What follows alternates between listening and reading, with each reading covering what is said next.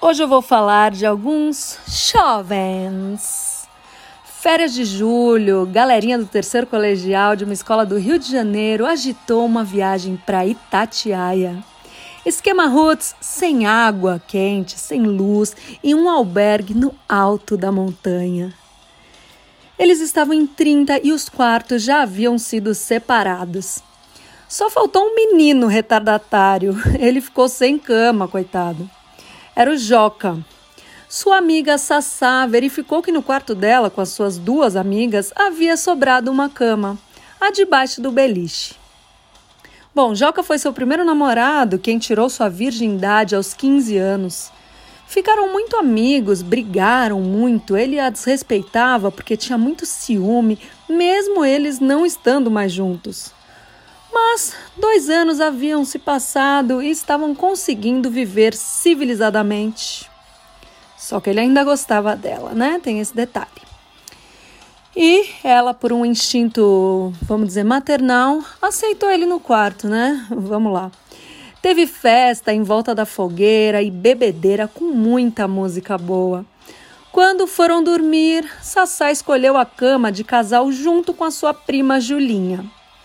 Joca, como já tinham combinado, dormiu embaixo da beliche e a Rose ficou na cama de cima. No meio da noite, o Joca acordou a Sassá dizendo que estava com frio. Oh, coitadinho, né? Começou a tocá-la, mas a Sassá falou para ele sair. Ela tentou resistir, né?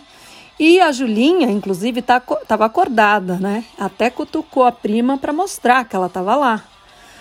A Sassá só ficou na dúvida se era um sinal que ela queria participar da brincadeira ou se era para eles pararem.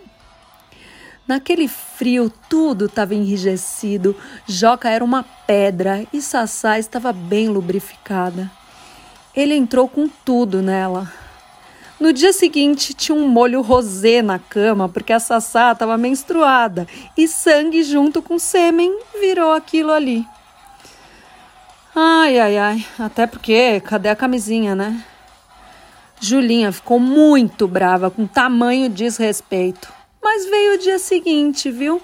Teve mais festa de vários tipos. Joca e Sassá saíram da fogueira e foram para o quarto. Enquanto estavam lá se pegando gostoso, Julinha apareceu com uma lanterna, flagrou os dois e o que que aconteceu? Ela pediu para participar. Isso aí.